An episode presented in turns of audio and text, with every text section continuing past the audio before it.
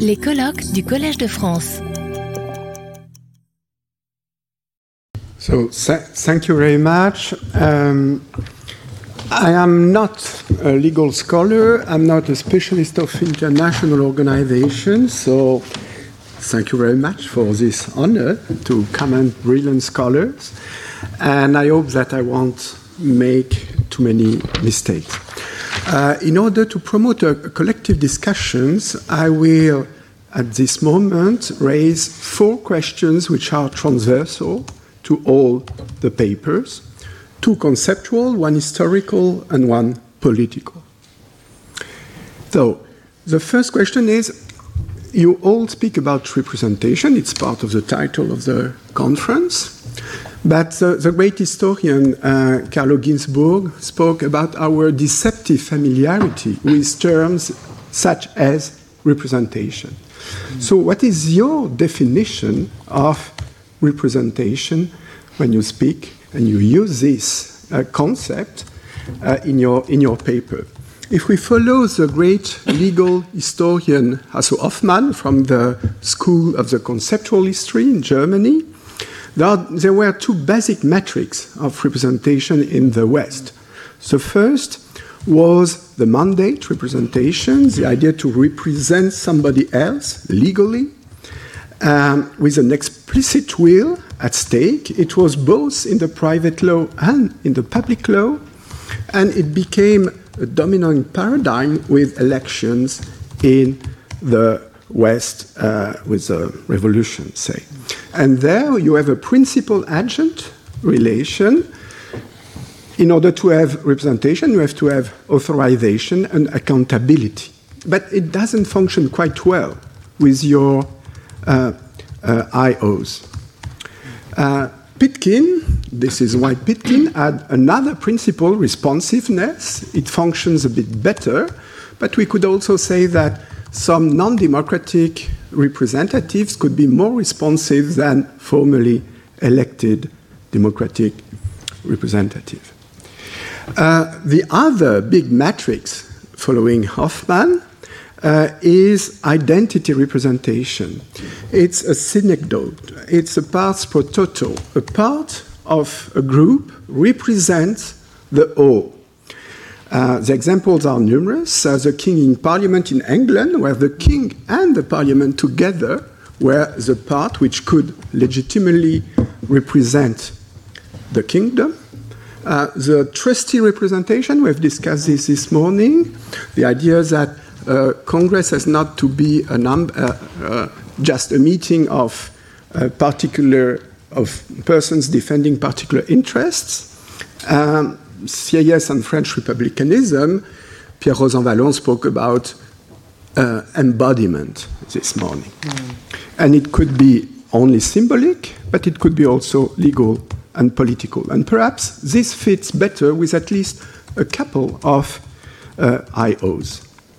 Um, we could see that it, it could only be symbolic. For example, these activists who say uh, we do not defend nature, we are the nature which defends itself, is a claim to embody the nature uh, against I mean, the evolution towards the Anthropocene.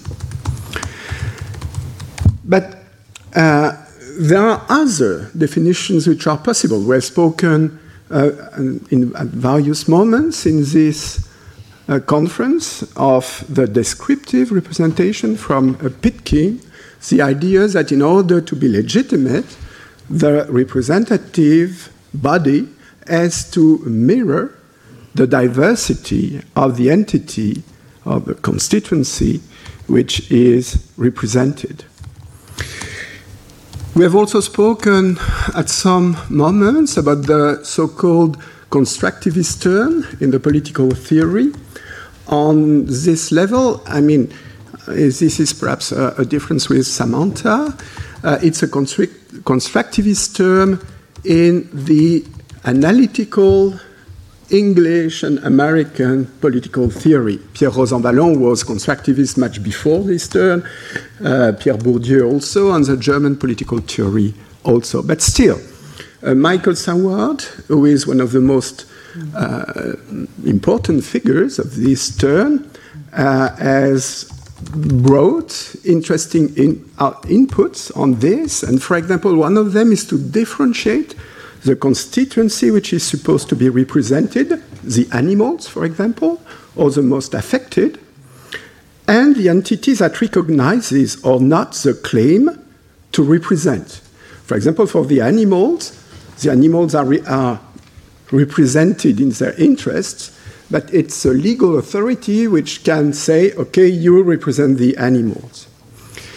Uh, NGOs very often defend or claim to defend the most affected, but in fact they are more accountable towards their donors than towards the most affected. So, uh, my question is what is or are the definitions of representation you use in your papers? Perhaps some are good to analyze some IOs and others other IOs, but at least um, you or we all together should discuss about this. The second deceptive familiarity is with the term democracy. Most usually, democracy in the dictionaries, in the ranking of uh, uh, Freedom House, for example, this is elections and human rights. But again, it doesn't fit well at international level with your IOs, and we need at least a different, a larger notions, and there are a lot. And democracy probably as representation is uh, what Gallie uh, has called an essentially contested concept. There are discussions about what democracy is, and there always will be. Is it more self government or self rule, the defense of the general interest of the common good? Uh, is it the defense of the interests and values of the many against the few? of the subaltern groups, of the most affected, of the most subjected, uh, of the less powerful countries? Is it a substantial logic of equality? Is it procedural, substantial, normative, functional? So, again, when we speak about democracy, we have to define what we understand by democracy. Otherwise, the risks to have conceptual shortcuts is important. Third question, which is historical what is new? Uh, it's clear for the representation of animals, but what about the representation of for profit IOs, of the less powerful countries, of the most affected or subjected people? Um, as such, a lot of dimensions are not completely new, and in the papers, even more than in the talks, we see that, for example, the participation of private for profit actors is something which began in the 19th century. Even before, to some extent, we could say that the East Indian Company was a mix of public private partnership uh, with legal uh, potentials and powers, uh, but a private organization. Um, so, my question would be you all of you speak about new phenomena, new struggles, uh, new developments. But are they completely new? Are there a qualitative turn? Uh, and when you listen to each other, do you think that they make sense together or that this newness is unique to your field of study? Are we in a new era for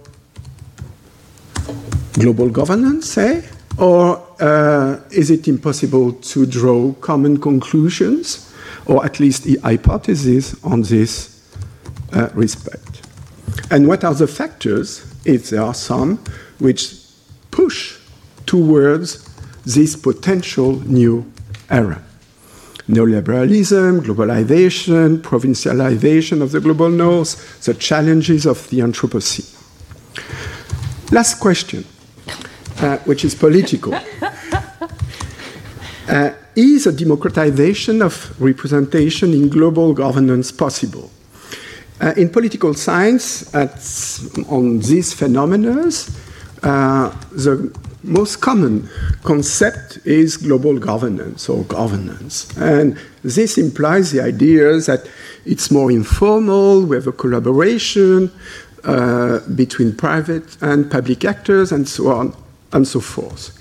The central idea is that it goes beyond a mere formal authority of public bodies officially endorsed with the capability of taking decisions.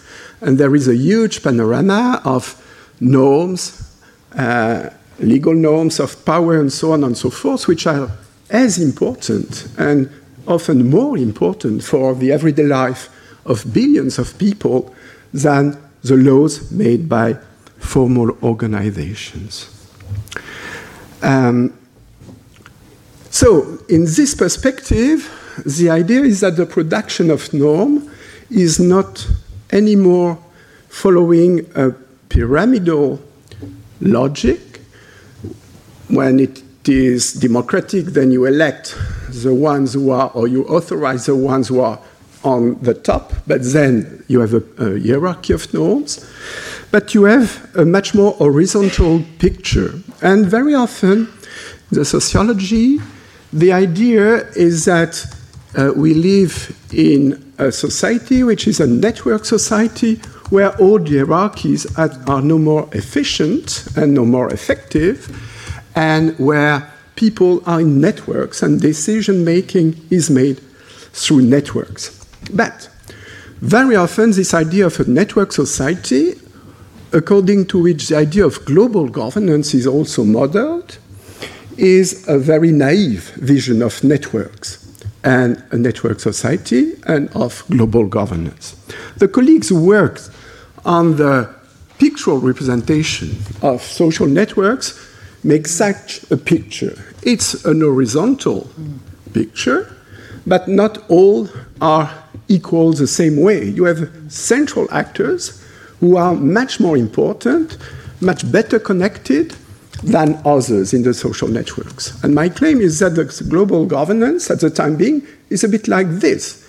It's perhaps horizontal, but in the center you have actors who are very important, like the US government, the Chinese government, perhaps the United Nations, but also the big uh, actors of uh, the new economy, uh, Google and Twitter and so on and so forth, some perhaps international organizations, the World Bank, uh, for example, uh, IMF, and so on and so forth.